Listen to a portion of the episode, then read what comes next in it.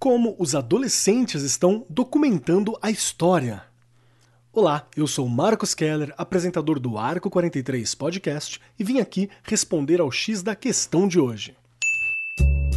Começa agora o X da questão.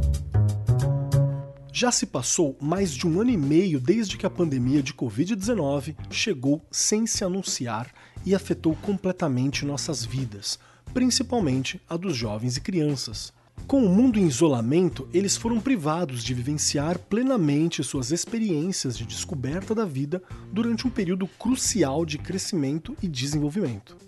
Atualmente, todos estamos nos perguntando como a pandemia tem afetado nossos filhos e estudantes e se o aprendizado remoto terá consequências ou causará atrasos no processo da educação.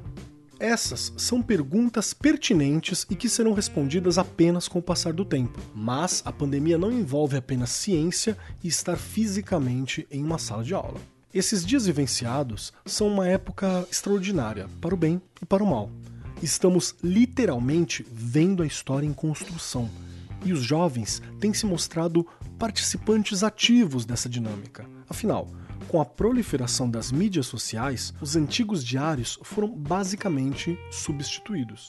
As atuais mídias se tornaram meios inestimáveis de divulgação de informações, mas também de colocação no mundo e de preservação autêntica de suas experiências vividas. A cada post no Facebook, Instagram, Twitter, ou seja lá qual a rede social do momento, um relato muito particular de um acontecimento é registrado. E como sabemos, o que cai na rede é eterno. As narrativas em primeira pessoa fortalecem nossa compreensão da história recente e longeva, já que são depoimentos de testemunhas oculares, com detalhes sobre a vida cotidiana durante os tempos extraordinários.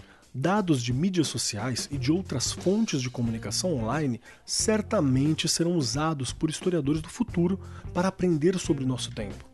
Estes dados não serão o único material existente, pois as fontes tradicionais atuais ainda permanecerão e terão muito tempo e funcionalidade. Afinal, já nos dias de hoje funciona assim. Acadêmicos contemporâneos de diversas disciplinas retiram material das redes para suas pesquisas, assim como jornalistas muitas vezes recorrem ao imediatismo das redes para descobrir os furos de notícias no hard news. Assim, é lógico supor que os futuros historiadores também examinarão essas fontes.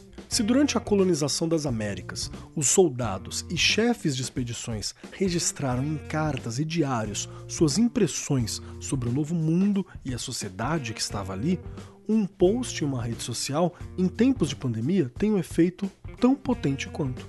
Para os nossos jovens, esses são espaços para reflexões privadas e públicas que podem ajudá-los a processar seus pensamentos, sentimentos e incertezas durante esse momento difícil, tal qual os escritores de tempos antigos fizeram em papel, carta e mensagens. Então, no lugar de abominar as novas interações digitais, podemos mostrar essa faceta positiva para os estudantes e incentivá-los a fazer mais, com intenção e profundidade. Ensiná-los a importância de documentar, como documentar, como analisar um fato, evitar cair nas fake news e, principalmente, o que é seguro ser colocado na rede ou não. Educação midiática ontem, hoje e amanhã.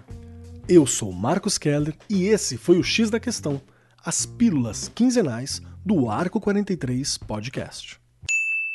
O X da Questão, por Arco 43, o podcast da editora do Brasil.